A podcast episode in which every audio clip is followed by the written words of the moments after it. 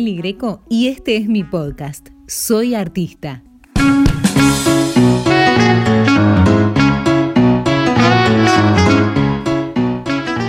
Bienvenidos al capítulo 2 de Soy Artista y comienzo afirmando que todos nosotros consumimos arte, seamos o no artistas. Ahora, ¿te preguntaste qué arte consumís?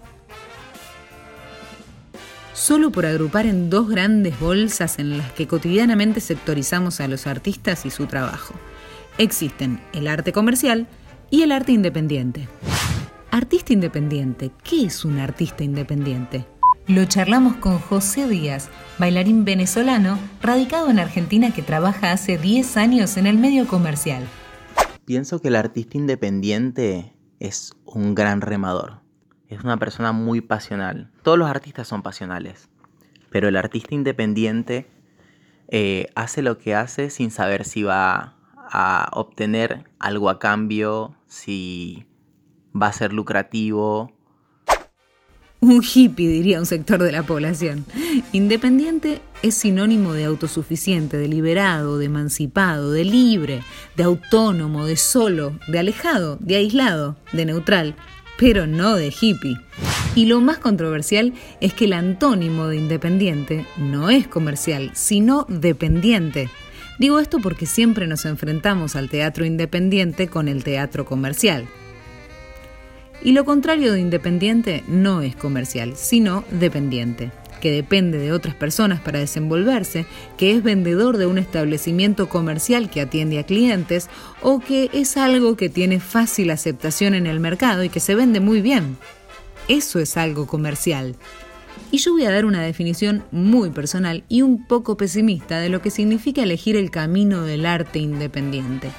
Y que tiene que ver con que nadie te va a ayudar hasta que puedas demostrar que vales la pena y hacete muy amiga de la autogestión que va a ser protagonista neta dentro de tu obra de arte. El artista independiente muchas veces es, su propio vestuarista, es su propio escenógrafo, es su propio musicalizador, es su propio iluminador. ¿Entiendes? Una persona que es totalmente pasional, que hace eso como así como como se dice, por amor al arte. La figura del artista independiente incomprendido por las instituciones nace con el romanticismo, en el momento de las transformaciones propias de la revolución burguesa de finales del siglo XVII y que fue evolucionando hasta el siglo XIX. El arte y sus artistas debieron superar una dependencia cerradísima que se generaba con la iglesia y las monarquías el conocido y mencionado mecenazgo o las estructuras gremiales de los oficios que existen literalmente desde la Edad Media y los artesanos. Esta decisión de emancipación convirtió al artista en un agente individual dentro del mercado. Por eso es un artista independiente, que elige trabajar por su cuenta y enfrenta sus creaciones a la demanda del público, que puede entender o no la obra del artista como un valor. Nuestro invitado es Nazareno Mótola, artista de circo, actor, humorista y hasta acróbata. Trabajó en Video Match, Peligro sin codificar, Susana Jiménez, Tu cara me suena, La Peña del Morphy y su casa, Family Circus. Yo amo mucho el circo. El circo, eh, cuando vos hablas con gente de circo, lo primero que te dicen es, una vez que entraste en un circo, ya nunca más te puedes ir.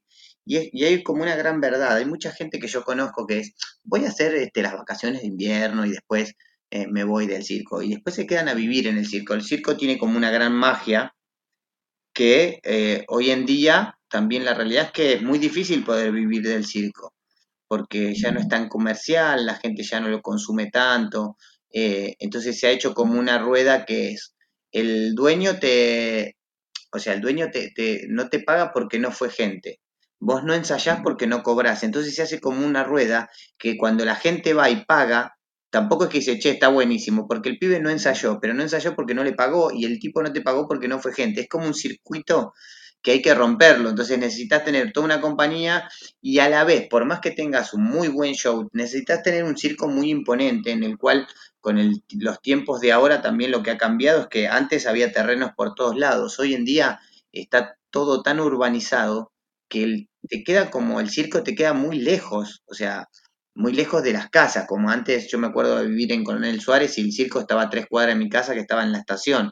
Bueno, en este caso eh, los circos siempre terminan como estando lejos, tenés que tener muchas ganas de ir al circo o caer en un, en un barrio que sea más chico, que justo tenga un terreno, pero siempre estás como limitado. Bueno, y lo que me copa de vos como artista es que nunca te alejaste. ¿Por qué pasó eso?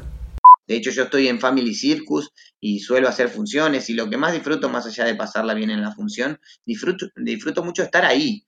Eh, eh, comer, comemos todos juntos, charlamos, eh, contamos anécdotas, ensayamos, saltamos, prendemos las luces del circo, empezamos a saltar en la cama elástica, en la báscula. Y NASA, ¿cómo aterrizaste en la tele? Yo cuando estaba en México lo noté, tenía 20 años, había ido a trabajar a un circo y después lo que logré darme cuenta es que no iba a ser un gran acróbata y que en algún momento te, eh, la carrera se te termina y cuando se te termina te quedas sin nada. Entonces em, decidí volverme, más allá de que extrañaba y todo, y me volví y aposté como un poco a la televisión y a hacer esto, esto que tiene que ver con la actuación, que, que, en el circo de alguna manera no me lo iba a dar. Digamos, yo puedo estar contando chistes con 70 años y es una cuestión más comercial, ¿no? O sea, la televisión o todo lo que tiene que ver con redes sociales y ese tipo de cosas. ¿Qué pensás del artista, de un artista que sale del circo? Cuando, cuando tienen 10, 15 años, eh, ya tienen como una profesión marcada, que muchos chicos hoy en día a los 15 años no tienen ni idea qué van a hacer de su vida. Sin embargo, en el circo siempre alguna... Después que vos lo utilices, sigas trabajando en el circo, o te vayas a trabajar a la televisión, o te vayas de abogado a estudiar, lo que sea, pero digamos, siempre tenés una profesión que, te va a marcar para siempre, que nunca este, te vas a quedar sin trabajo de alguna manera. ¿Y vos, NASA, qué disfrutas más, la carpa o el escenario de un teatro? Sí, en realidad uno a la hora de trabajar, digamos, en este caso como, como en, la actuación, ya sea este, en un programa de humor o lo que sea, eh, uno siempre disfruta, porque si no, es muy difícil poder trabajar de esto. vos lo debes saber un poco más eh, bailando te debe pasar que si vos no te sentís bien con tu compañero de baile o en el lugar o en el ambiente que estás, realmente terminás abandonando, ¿no? O sea, me parece que hay como que hay algo que no, no después con el tiempo no se sostiene. Digamos, no es que te puedo decir, ah, en la tele no lo disfruto, no, no, sí lo disfruto, y, pero es otra cosa, es una cuestión como si fuera una fábrica. Em, a mí me pasa que voy, trabajo, termino el programa, eh, a lo sumo este, nos vamos por ahí a comer algo y nos volvimos. Acá en el circo vos convivís todo el tiempo con la gente y no solo haces una función, sino que vos haces a las 3, a las 6 y a las 8 de la noche. En ese trayecto, en ese interín de, entre función y función, este, te cruzas con uno, con el malabarista, con el otro que pasa corriendo, que no llega, yo les pongo cosas para que no lleguen. Es una cuestión eh, muy de familia, es como el circo es como una gran familia, todos tiran para el mismo lado, no, existe tanto la competencia, no, existe, ah, bueno, vos saltás, bueno, yo voy a hacer un mortal, vos haces un rondoff y fla mortal.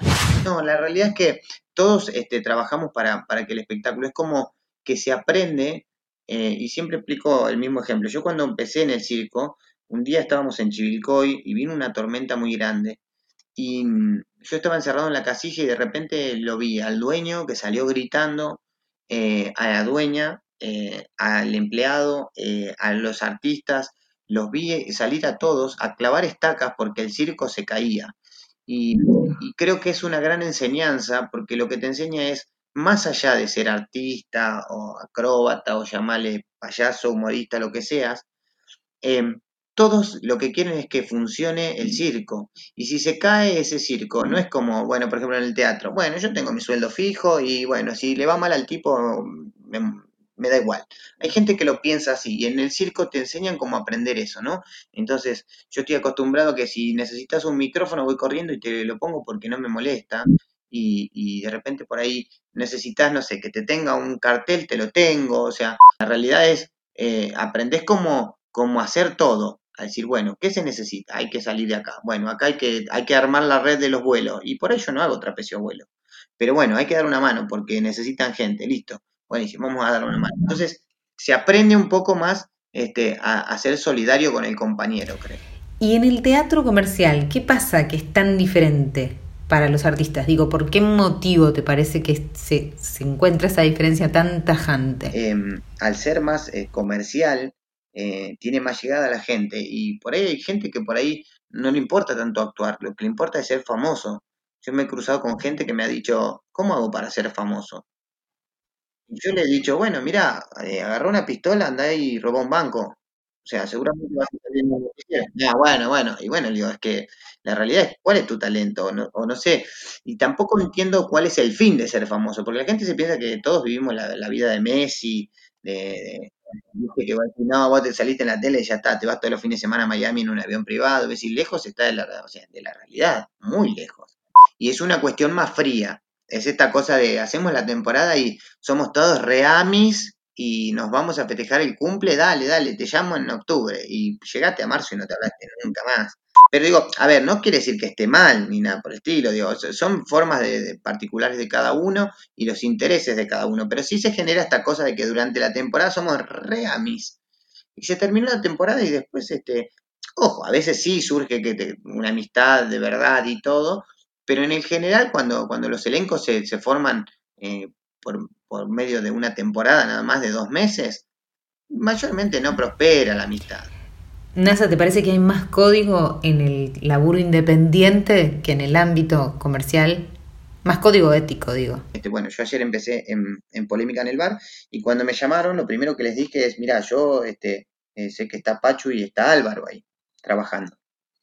Entonces, me parecía que, este, como yo le dije, yo no te, porque en un momento me preguntan, ¿por qué no nos, no nos llamaste para, para venir antes a trabajar? Y yo le dije, mira, no me parecía que correspondía, porque era un lugar que, que estaban ellos, obviamente, lo hablaron con ellos, ellos, bueno, Pachu y Álvaro, este, además está decirlo que eh, buena gente, lo primero que dijeron, sí, obvio, ¿cómo no va a venir? qué sé yo, divino, buena onda los dos, pero quiero decirte, yo respeto mucho el lugar del otro. O sea, yo no voy a ir a pisar cabezas. Obviamente que voy a ir a trabajar y quiero que funcione para que funcione más para el programa y que el programa nos vaya bien a todos.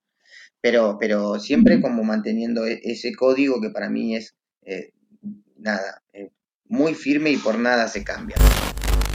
¿Tuviste decisiones complicadas sobre un camino a tomar o mismo arrepentirte de una decisión de decir, ¿para qué me metí por este lado? Sí, me ha pasado, sí me ha pasado, me pasó, sobre todo con dos canales diferentes, y que era una decisión muy difícil y que A ver, eh, como todo, uno siempre trata de apostar eh, lo, lo mejor posible, ¿no es cierto? O sea, eh, uno trata de ir viendo eh, qué es lo mejor para uno. La realidad es que uno nunca tiene, o sea, con el diario del lunes obviamente lo, sabe, lo sabría.